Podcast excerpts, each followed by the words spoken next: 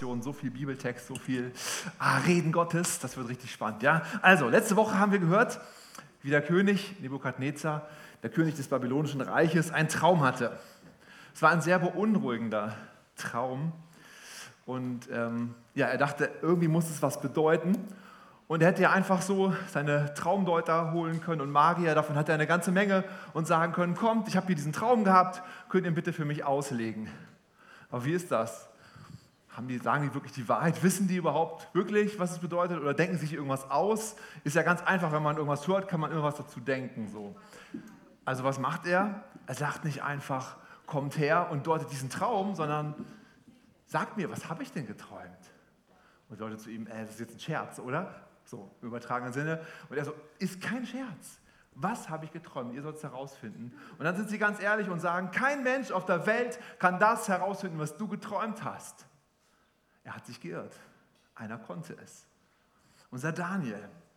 Gott hat ihm den Traum geschenkt und gleich auch noch die Deutung. Nebukadnezar erzählte, den, erzählte dann Nebukadnezar den Traum und es war ein gewaltiges Bild, eine große Statue und es beschreibt so ein, ähm, wie die Statue aus unterschiedlichen Materialien geformt ist. Der Kopf war aus, ähm, ein Bild aus Gold, seine Brust und seine Arme waren aus Silber, sein Bauch und seine Lenden aus Erz, sein Oberschenkel aus Eisen, seine Füße teils aus Eisen, teils aus Ton. Und dann kam auch gleich die Deutung von Daniel. Er sagte, es werden verschiedene Königreiche kommen und eins wird das andere ablösen. Ich weiß nicht, ob ihr das auch gelesen habt. Ich hoffe, ihr seid auch ein bisschen mit dabei und lest in der Bibel nach und vielleicht habt ihr euch gedacht, welche Königreiche? Was bedeutet das? Und es gibt ziemlich viele Auslegungen natürlich dazu, was für welche es sind, aber es sind sich doch einige Kommentare da einig. Das erste Reich ist das babylonische Reich. Das zweite Reich, was dann gekommen ist, ist das Medo-Persische Reich. Ja, die beiden Arme symbolisieren auch das Medo- und das Persische Reich, dieses doppelte, doppelte Reich. Dann kam der Alexander des Großen. Und welches Reich ist das wohl, was mit ganz viel Eisen zu tun hat? Das Römische Reich. Genau. Ah. Alles war schon offenbar. Alles wurde schon damals vorhergesagt. Spannend. Aber es ist nicht alles. Das Buch Daniel hat noch mehr zu geben. Es war nicht nur ein Blick in die Zukunft damals, bis in unsere Vergangenheit. Es geht noch weiter darüber hinaus. Es steht dann in Vers 34, du sahst zu, bis ich ein Stein losriss, ohne Zutun von Menschenhänden, und das Bild an seinen Füßen traf, die aus Eisen und Ton waren, und sie zermalmte. Der Stein aber, der das Bild zertrümmert hatte, wurde zu einem großen Berg und erfüllte die ganze Erde. Schon wieder ein Bild, was man gar nicht versteht, aber Daniel legt jetzt ja auch aus, Vers 44. Aber in den Tagen jener Könige wird der Gott des Himmels ein Königreich aufrichten. Das ist dieser Stein, der herausfällt, der alles zermalmt und was ganz groß wird. Das ist ein Königreich, das in Ewigkeit nicht untergehen wird und sein Reich wird keinem anderen Volk überlassen werden. Es wird alle jene Königreiche zermalmen und ihnen ein Ende machen. Es selbst aber wird in Ewigkeit bestehen. Der Stein symbolisiert das Reich Gottes, was aufgebaut wird hier. Gott hat hier schon in, die, in Daniel was hineingelegt, was in unsere Zukunft noch zeigt. Ja, das Buch Daniel ist ein apokalyptisches Buch. Sagt alle mal apokalyptisch. Apokalyptisch. Seid ihr schon wach? Ja, apokalyptisch, gar nicht so einfach. Ähm, was ist noch ein apokalyptisches Buch? Die Offenbarung, genau. Was heißt Apokalypse? Jetzt wird schwierig. Bitte? Enthüllung. Ja, wow, da war einer richtig. Ja, es offenbart schon Dinge, die in der Zukunft geschehen werden. Und bei Daniel lasst uns freuen darauf. Ja, wir werden im Sommer die nächsten Kapitel anschauen und da wird es einiges enthüllt werden, was kommen wird. Oder hat sich schon alles erfüllt? Schauen wir mal, was wir daraus lesen können. Wie erging es nun Nebukadnezar? Ja, da kommt einer und erzählt dir das haarfein, was du geträumt hast. Wie geht's dir? Da kommt jemand und erzählt dir deinen Traum, den du hattest. Gänsehaut, ja, das ist irgendwie scary. Irgendwas stimmt hier nicht. Ja, ich hoffe, dass manche Träume, die ich habe, nie jemand träumen wird. Was denken dann die Leute über mich, wenn ich manche träume? Das ist ja komische Sache manchmal, die dann träumt. Ne? Ähm, der König ergriff das Wort und sprach zu Daniel, wahrhaftig, euer Gott ist der Gott der Götter und der Herr der Könige. Was für ein Zeugnis von dem mächtigsten Herrscher damals. Ja, ein, ein, echt, ein König, der nicht wirklich gut war, aber er erkannte, da muss ein Gott dahinter sein, der einfach noch größer ist als alles andere. Wow, und daran sehen wir, wie Gott Herzen lenken kann. Wie Gott einfach einen mächtigen Herrscher, der völlig seine Pläne hat, der böse ist, ja, wie er einfach mal was ändern kann und zack, erkennt er plötzlich die Größe Gottes. Gott ist immer in Kontrolle. Gott kann immer alles ändern, wie er will. Das zeigt uns diese Stelle hier. Warum erzähle ich das alles? Das ist doch Kapitel 2, heute geht es doch um Kapitel 3, weil das ganz viel Verbindung hat zu dem, worüber wir jetzt heute sprechen wollen. Eine Verbindung ist ganz offensichtlich das große Standbild. Ja, Nebukadnezar, das sein Reich ist sehr schnell sehr groß geworden. Und jetzt muss er sich überlegen, wie kann ich diese Macht, die ich habe, sichern? Was kann ich nun tun, damit dieses Riesenkönigreich weiter existiert? Und er hat eine tolle Idee, wie er eben diese ganzen unterschiedlichen Kulturen und Religionen, alles, was da gekommen ist, wie er es zusammenbringt. Ist ein schlauer Mann. Er hat sich überlegt, er schafft einfach eine riesige Statue. Ja, sein Traum, den er vorher hatte, gibt ihm anscheinend diese Idee, was er nun umsetzen wird. Schade, dafür war der Traum eigentlich nicht gedacht, aber es hat ihn irgendwie inspiriert dazu. So, und diese Riesenstatue, wie groß ist sie? Im aramäischen Text steht, es sind 60 Ellen und 6 Ellen hoch. 6, die Zahl kennen wir aus der Offenbarung, die Zahl des Antichristen. Hier weht schon ein ganz klarer antichristlicher Wind, damals im Buch Daniel. Umgerechnet sind es ungefähr 30 Meter hoch und drei Meter breit. Seid ihr schon mal vom 30-Meter-Turm gesprungen? Ich bin schon mal vom 5-Meter-Turm gesprungen und das ist richtig hoch. Der Saal hier sind 6,50. Fünfmal diese Saalhöhe ist diese Statue hoch. Und das in der damaligen Zeit. Das ist wirklich beeindruckend. Das ist wirklich beeindruckend, so eine Statue zu schaffen. Und diesem neuen Kultobjekt sollen sich nun alle anschließen. Nebukadnezar schafft sozusagen eine neue Staatsreligion. Ja, alle sollen sich dem unterordnen. Und wer sich dem nicht anschließt, ganz einfach, der wird umgebracht. Ja, also Loyalität wird hier abgefragt, aber eigentlich gibt es hier gar keine Option. So ein Volk, ein Reich, ein Führer, eine Kirche. Das kennen wir auch aus anderen Zeiten. Aber es gab es, es gibt es und wird es immer wieder geben. Und irgendwann vielleicht sogar weltweit. Daniel warnt uns hier vor. Daniel nimmt uns hier schon mit rein, was uns vielleicht mal irgendwann begegnen wird. Also gut, dass wir das hier alles haben und uns darauf vorbereiten können. Nun kommt es zu diesem beeindruckenden, garantiert, ich glaube wirklich ins letzte Detail vorbereitetes Event. Alle sollen niederfallen vor dieser Statue. Und ich gehe davon aus, dass wirklich alles bis ins letzte Detail hier genau geplant ist, weil es war ein ganz wichtiger Moment. Es war zur Sicherung des Reiches für den König Nebukadnezar. Das Standbild wurde also mit mühsamer Arbeit zusammengebaut. Wahrscheinlich wurden ganz viele Bäume gefällt, um das zu konstruieren. Es wurde viel Gold hergeschafft von überall, um diese Statue aufzubauen. Es wird ein Orchester gebildet mit ganz vielen verschiedenen Instrumenten. Und da werden Lieder für geschrieben für dieses Event. Alles, was Rang und Namen hat, wird äh, eingeladen. Und natürlich werden auch Tribünen gebaut, damit man schön zugucken kann. Und für den König gibt es natürlich einen tollen Thron, der dahingestellt wird. Und was wird noch gebaut? Ein Feuerofen. Und hier ist es interessant, wenn man so ins Internet schaut, was gibt es für, für Bilder für Feuerofen. Gucken wir uns mal eins an. So könnte es ja vielleicht aussehen. Oder vielleicht äh, das nächste, das sieht sogar richtig gemütlich aus, finde ich, ja, wie die sich da so schön anschmiegen und so, ah nett, möchte ja nicht auch mal einen Saunagang hier erleben? so sieht es irgendwie aus. Ich muss euch enttäuschen, so sah es sehr wahrscheinlich überhaupt nicht aus. Es war ein großer Zylinder aus schweren, feuerfesten Steinen, vielleicht 10, 15 Meter breit, nimmt man so an, also Durchmesser und hat enorm viel Platz, um Brennmaterial aufzunehmen. Und unten ähm, gab es Öffnungen, aber nicht zum Reinkommen oder Rauskommen, sondern um das Ding zu belüften, um mehr Sauerstoff reinzuziehen, damit man es eben noch heißer machen konnte. Und oben gab es einiges an Brennmaterial, Öl, Pech, vielleicht Schwefel und so, um das nochmal richtig anheizen zu können. Es gab keinen Zugang einer Seite, sondern in der Bibel steht, wie hinterher die Diener die Leute oben reingeschmissen haben. Also man musste wohl irgendwie da hochkommen. Irgendwie gab es eine Treppe oder ein Geländer, äh, um da oben dran zu kommen. Und ähm, dann, wie, wie können dann die Leute, die auf den Tribünen saßen, hineinschauen in den Feuerofen? Ganz einfach, indem die Tribünen so hoch gebaut worden sind, dass sie von oben reinschauen konnte. Es zeigt also, was für eine imposante Erscheinung dieses ganze Event ist. Das ist nicht mal irgendwie mal irgendwas hingebaut, sondern es ist wirklich richtig von langer Hand, groß geplant, mit sehr viel Aufwand. Diese Szene sprach nur eine ganz deutliche Sprache. Du hast nur eine Option.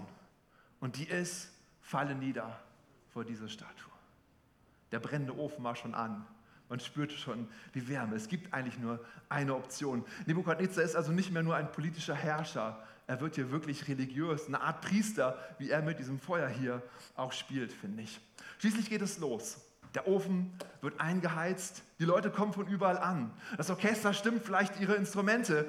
Was für ein beeindruckendes Bild Nebukadnezar hier aufgebaut hat. Alle sammelten sich. In diesem Moment, auf diesen Moment läuft dann alles hinaus. Gleich wird die Musik starten. Gleich kommt der Moment. Fällst du nieder oder fällst du nicht nieder? Und dann startet die Musik, das Orchester startet. Es muss ein beeindruckender Sound gewesen sein. Und dann ist es wie der Wind, der durch die ganzen Reihen weht und wie Blätter fallen alle um. Alle knien nieder. Und Nebukadnezar und wahrscheinlich das ganze Volk kriegen Gänsehaut von diesem Moment. Das ist inszeniert. Das ist pure Manipulation, das ganze Ding. Ja, boah, jeder muss da mitgemacht haben. Ein perfekter Plan von Nebukadnezar. Und er geht auf. Alle knien sich nieder. Alle? Nein. Ein kleines, kleines gallisches Dorf. Ach nee, das war ein anderer Text.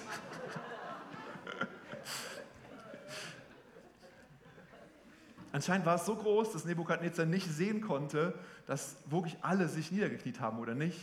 Es wurde ihm dann berichtet, Nebukadnezar, hier gibt es ein Problem. Vers 12. Nun sind da jüdische Männer, die du über die Verwaltung der Provinz Babel bestellt hast, Sadrach, Mesach und Abednego.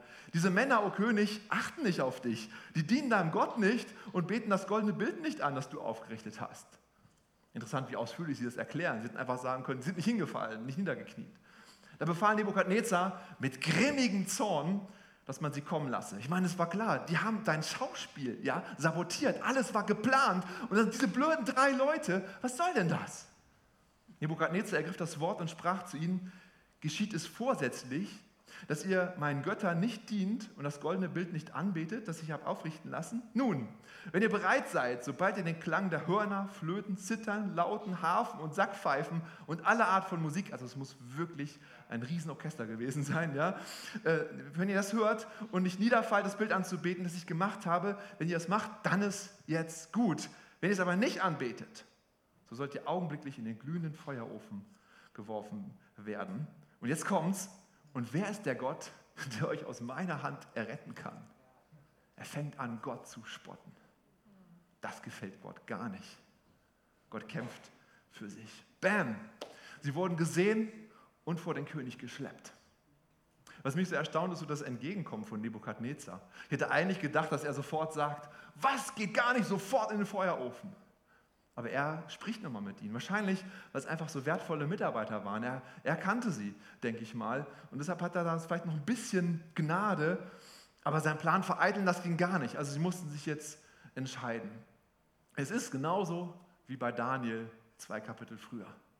Daniel muss sich entscheiden mit dem Essen. Ist das oder ist das nicht? Er versucht es, er spricht mit dem Kämmerer, äh, darf ich es vielleicht nicht essen? Der Kämmerer sagt, nee, das geht nicht und so. Und Daniel hätte sagen können, na gut, ich habe es versucht, ich esse es jetzt. So hätten die drei jetzt sagen können, okay, wir haben es versucht, wir sind einmal nicht niedergefallen, dann, dann machen wir es jetzt. Komm, was geht ihnen vor? Was muss für Emotionen in ihnen abgegangen sein, als sie da vor Nebukadnezar stehen?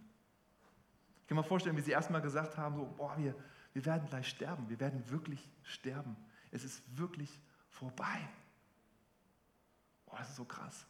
Lass uns ruhig mal in die Situation hineinversetzen. Christen geht das so. Wenn sie sich zu Gott bekennen, werden sie sterben. Menschen erleben das heutzutage. Und es ist gut, dass man auch selber dran drüber nachzudenken, zu reflektieren. Wie krass ist das eigentlich? Hey, unser Glaube, das ist nicht ein Spiel. Das ist nicht, ah, ich finde Jesus auch ganz nett, ist ganz schön mit ihm, so. Sondern hier geht es wirklich um Leben und Tod. Was geht noch in ihnen vor? Ich glaube, vielleicht Zukunftsangst. Vielleicht haben sie Angst gehabt. Was kommt eigentlich nach dem Tod? Dann natürlich auch der Gedanke an ihre Freunde, an ihre Angehörigen. Wie werden sie darauf reagieren, wenn sie wissen, oh, sie sind gestorben, weil sie sich nicht niederfallen wollten? Und dann natürlich auch eine bittere Enttäuschung. Wir hatten noch so viele Chancen hier beim König Nebukadnezar. So viel haben wir gemacht, so viel mitgeholfen und das, da war eine Karriere vor uns. Und jetzt ist alles zu Ende. Und natürlich auch einfach eine Riesenwelle von Versuchungen. Ich meine, so Gedanken wie, ach, ist denn das so schlimm? Einmal kurz für zehn Sekunden runter und wieder hoch. Ganz schnell, alles ist doch gut und ich darf weiterleben. Juhu. Ist das nicht ein Notrecht oder eine Notlüge, sowas mal kurz zu machen? Ach komm, ist doch nicht so schlimm. Ja, und es ist nicht sowieso besser, lieber als Gläubiger noch länger auf der Welt zu sein, weil dann kann ich ja noch über, mit mehreren Leuten über Gott sprechen, als jetzt hier einmal ganz kurz mal eine Notlüge zu machen. Und sowieso meine Verantwortung der Familie gegenüber. Ist das nicht viel wichtiger als jetzt in diesem kurzen Moment? Und, und was überhaupt für ein lebensfeindlicher Glaube, der mich hier hinbringt?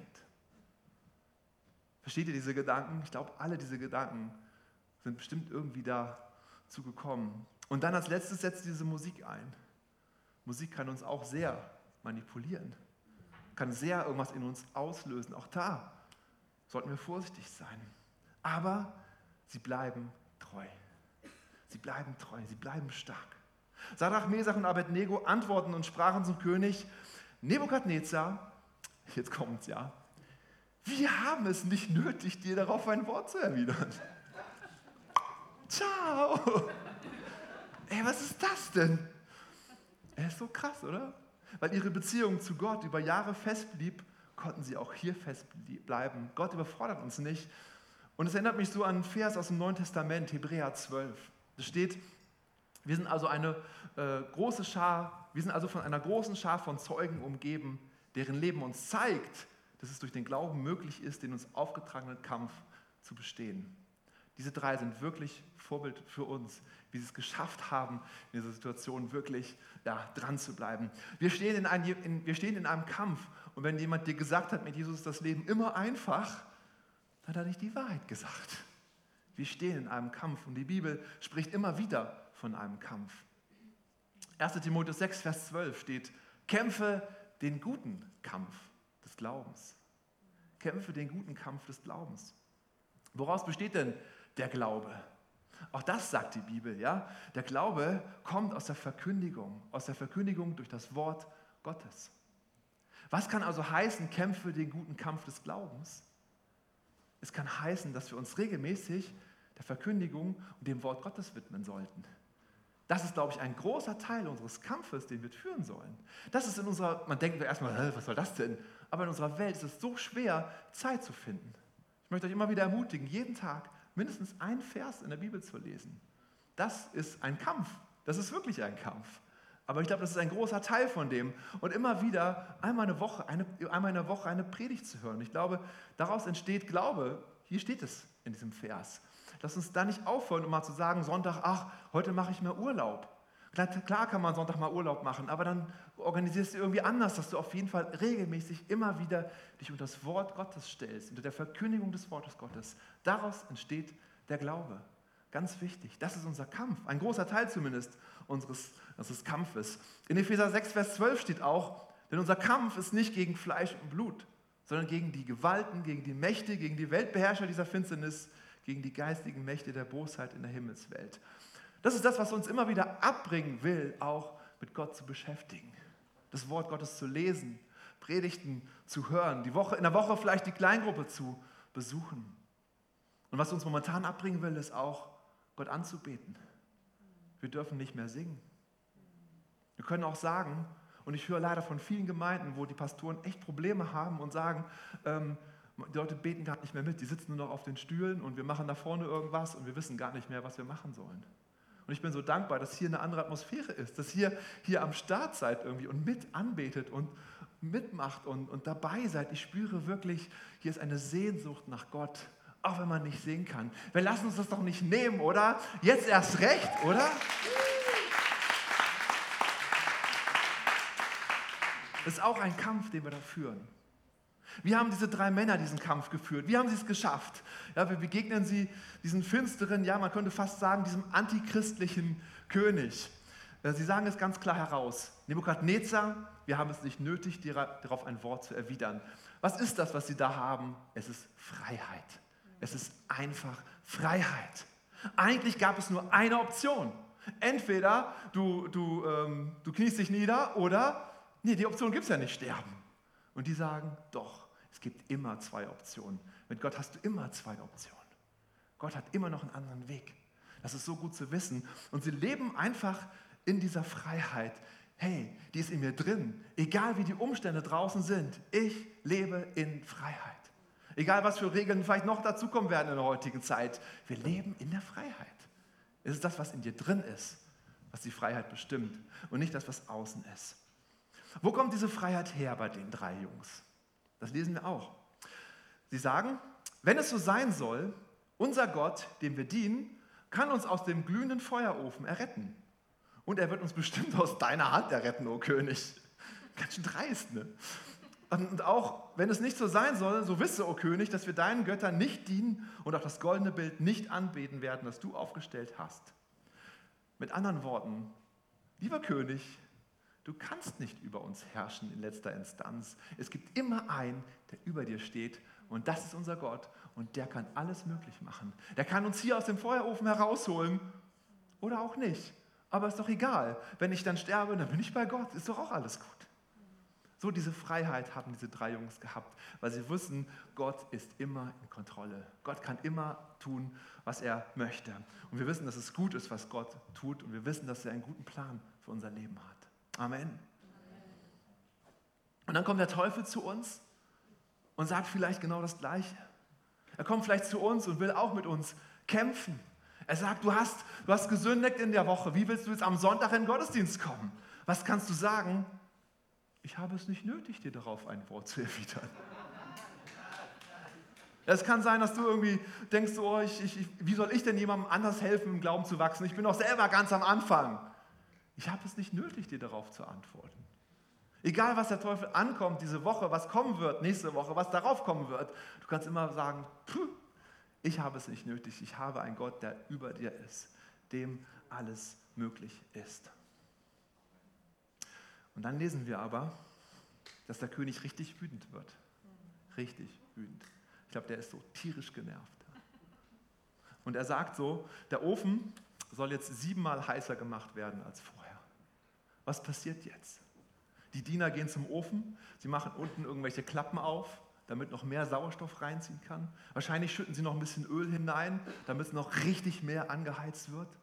Und das ganze Volk drumherum wird es merken. Ja? Es war sowieso schon heiß vom Ofen, aber dann wird es noch heißer. Du spürst diesen, kennt ihr das so, wenn so, eine, wenn so ein, am Lagerfeuer manchmal so ein heißer Wind entgegen, entgegenkommt? So, so muss ich das angefühlt haben. Plötzlich so, oh, es wird noch viel heißer. Boah, krass. Wie geht es den drei Jungs? Die stehen da und gucken zu, wie für sie der Feuerofen nochmal richtig heiß gemacht wird. Boah, krass. Wenn wir mit Gott unterwegs sind, kann es manchmal richtig heiß werden. Oder? Wir werden in Situationen hineinkommen, die vielleicht nicht schön sind. Aber für uns gilt eins, unser Kampf ist, es darin auszuhalten, weil wir Gott vertrauen können. Wir müssen nicht aktiv werden, wir müssen nicht irgendwas machen. Das machen wir, glaube ich, oft. Oft rotieren wir und denken, wir müssen hier, wir müssen da. Aber einfach entspannen und sagen, Gott, du bist in Kontrolle, auch in diesem Kampf. Ich kann das aushalten, weil du in mir stark bist. Du bist im Schwachen stark. Ich habe am Anfang der Predigt gesagt, so das Kapitel 2 mit diesem Traum hat eine Verbindung zu Kapitel 3. Und hier sehen wir jetzt noch eine Verbindung. Dieser Stein, der sich oben herauslöst aus der Statur, runterfällt und die ganze Statur kaputt macht und das Reich Gottes aufbaut. Da steht explizit, der Stein ist, hat sich ohne menschliches Zutun gelöst. Wenn es kein Mensch war, wer war es sonst? Es war Gott. Gott hat diesen Stein herausgenommen und hat sein Reich gebaut.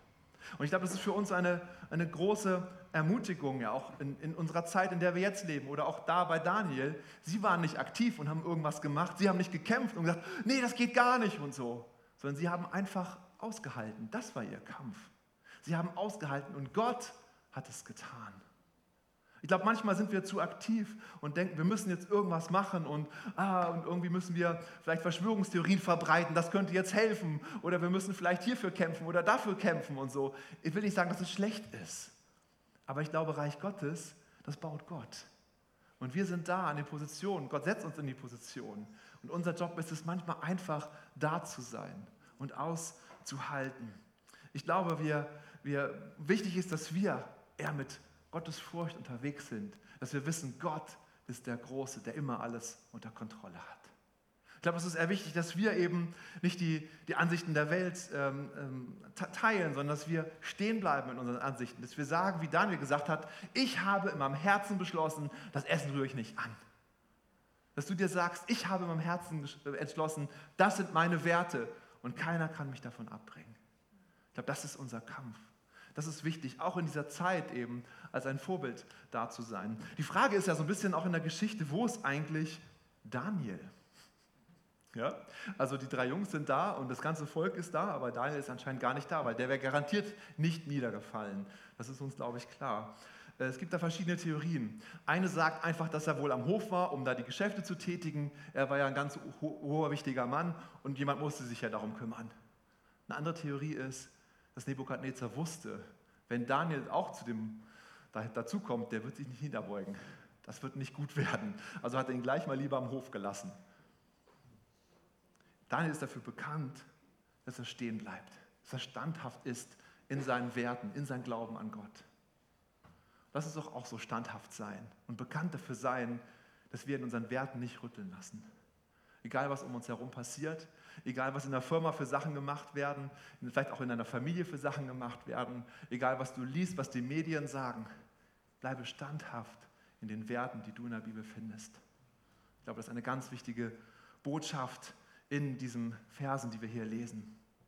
Unser Kampf ist es nicht, aktiv zu werden und alles zu verändern. Unser Kampf ist es, glaube ich, sich um das Wort Gottes zu stellen, regelmäßig.